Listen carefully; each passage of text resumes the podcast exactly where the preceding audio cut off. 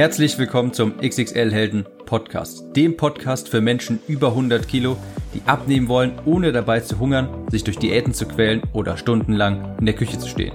Ich bin Tim, ich habe mein Gewicht von 140 auf 70 Kilo halbiert und hier findest du echte Erfahrungsberichte und Tipps und Tricks aus der Praxis, die dir dabei helfen, dein Wunschgewicht zu erreichen und auf Dauer zu halten.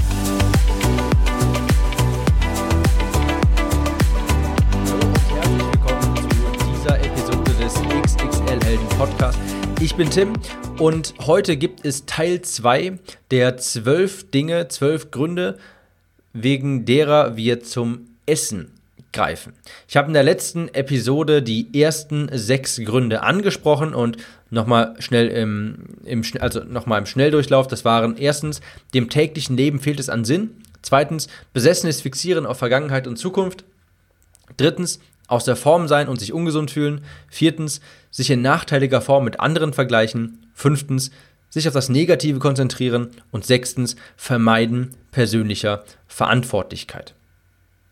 Das sind, diese Liste habe ich mir nicht selbst ausgedacht, sondern geht zurück auf äh, eine Liste von Paul Watzlawick, genauer gesagt auf ein Buch. Und das, oh, ich weiß gerade leider nicht mehr ganz genau, wie es heißt. Ähm, ich glaube, Anleitung zum, Un äh, zum Unglücklichsein heißt das Buch. Und in diesem Buch geht Paul Watzlawick auf diese zwölf Dinge ein und da ist mir aufgefallen, hey, das sind eigentlich auch alles Dinge, die einen Essanfall meistens zur Folge haben. Und wie gesagt, in der letzten Episode waren die ersten sechs und heute gibt es die nächsten sechs Gründe. Dann haben wir die zwölf voll. Grund Nummer sieben, warum wir zum Essen greifen. Perfektionismus und die Angst vor dem Scheitern. Und davon kann ich auch ein Liedchen singen, denn Perfektionismus war auch etwas, das mich immer sehr beschäftigt hat, ähm, was für mich auch immer ein Grund war, Dinge aufzuschieben und sich ultimativ später natürlich schlecht zu fühlen, weil man Dinge aufschiebt und weil man seine Ziele nicht erreicht. Und natürlich hat das auch wieder zur Folge, dass man dann ja, das Unglücklichsein mit dem Essen zu befriedigen versucht. Perfektionismus ist mal eine kleine, eine kleine Anekdote. Diesen Podcast hier, den du gerade hörst, den hätte es eigentlich schon äh, viel früher geben sollen. Ich glaube, den gibt es seit lass mich nicht lügen, Juni 2018. Ich bin mir gerade nicht ganz sicher. Und die Idee hatte ich eigentlich schon im Februar gehabt und wollte sie auch unbedingt umsetzen. Aber ich habe mir selbst eingeredet, ich brauche erstmal ein teures Mikrofon, ich brauche erstmal äh, tollen Inhalt, ich muss erstmal mich irgendwie als Experte wahrgenommen werden, Buch schreiben und so weiter. All diese Dinge habe ich mir eingeredet. Ich dachte erst, ich könnte erst perfekt starten und hatte tierische Angst vor dem Scheitern. Ich hatte Angst, dass Leute mich da vielleicht auslachen, dass ich, ich habe auch nicht die deutlichste Aussprache, das war früher viel schlimmer. Ich hatte Angst davor, meine Stimme in die Öffentlichkeit zu tragen, weil ich halt auch ein bisschen lispel und ein bisschen nuschel. Und natürlich habe ich es deshalb hinausgezögert und habe auch äh, deshalb, weiß ich noch damals, äh, auch deutlich mehr gegessen. Es, es, läuft nämlich alles auf eine, auf eine Angst zurück. Man schiebt Dinge vor sich her, weil man Angst hat vor dem Scheitern. Das ist natürlich, Angst ist ganz klar eine Emotion, die wir mit Essen zu bekämpfen versuchen. Also Grund Nummer 7, Perfektionismus und Angst vor dem Scheitern. Punkt Nummer 8, wenig Selbstbewusstsein.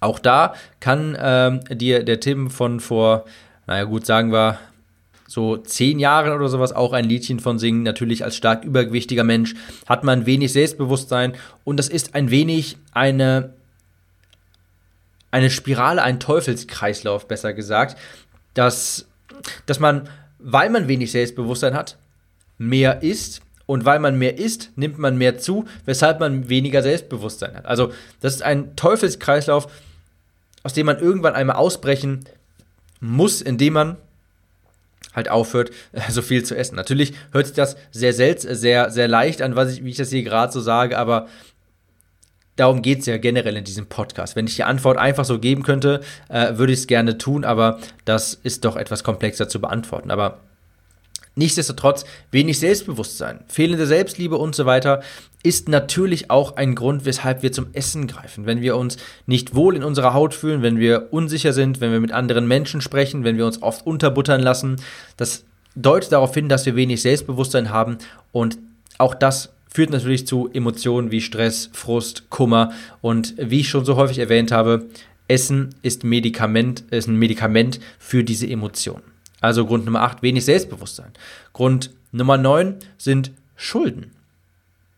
Und da denkt man vielleicht erst an monetäre Schulden, also vielleicht schuldet man irgendwem anders Geld und das führt zu Frust und natürlich Essanfällen, klar, aber hiermit sind nicht nur diese finanziellen Schulden gemeint, sondern auch emotionale Schulden. Vielleicht hast du dich nie mit einer bestimmten Person ausgesprochen und stehst quasi, hast, hast immer noch diese, diesen Schuldgedanken im Kopf, weil naja, weil da irgendwie halt noch was in der Luft liegt. Also man ist irgendwie noch emotional an einem bestimmten Ereignis verhaftet. Vielleicht gehst du bestimmte Textnachrichten irgendwie immer wieder durch in deinem WhatsApp-Verlauf, guckst dir die immer wieder an und grübelst darüber nach. Und das zeigt einfach, dass du auch emotionale Schulden hast. Vielleicht gibt es da etwas, was du jemandem sagen möchtest und was du dich nicht traust. Auch das sind emotionale Schulden und führt natürlich auch langfristig zum, zum Essanfall. Das ist ein Grund, warum wir zum Essen greifen. Grund Nummer 9, Schulden. Grund Nummer 10, dauernd arbeiten, kaum Zeit zum Spielen. Und oh ja, da kann ich ein, da kann ich ein äh, sehr schönes Liedchen von trällern.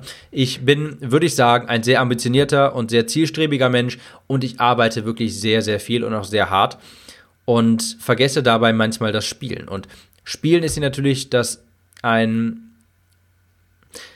in diesem Fall ein Synonym für Freizeit, für Urlaub auch mal. Ich kann mich auch ehrlich gesagt gar nicht daran erinnern, wann ich das letzte Mal im Urlaub war. Also fünf Jahre ist das bestimmt schon her.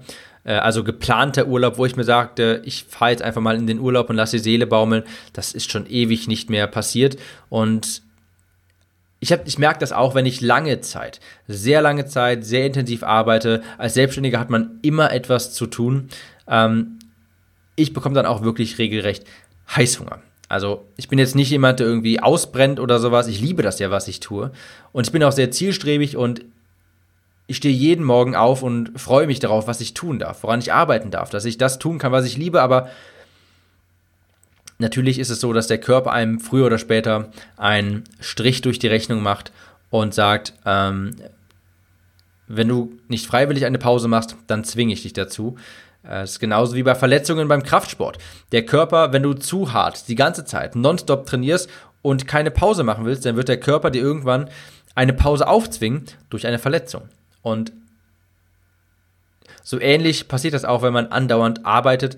Irgendwann kriegt man auch mal Heißhunger und kommt dann in so eine, in so ein Auf und Ab quasi, wo es erstmal ein Hoch gibt, man arbeitet sehr viel, man freut sich, man, man fährt tolle Ergebnisse ein und irgendwann kommt man an einen Tiefpunkt, weil man anfängt, äh, Sachen in sich reinzustopfen. Schokolade, Chips, Eis, Ben Jerry's, Salted Caramel. da äh, kann ich ein Liedchen von singen.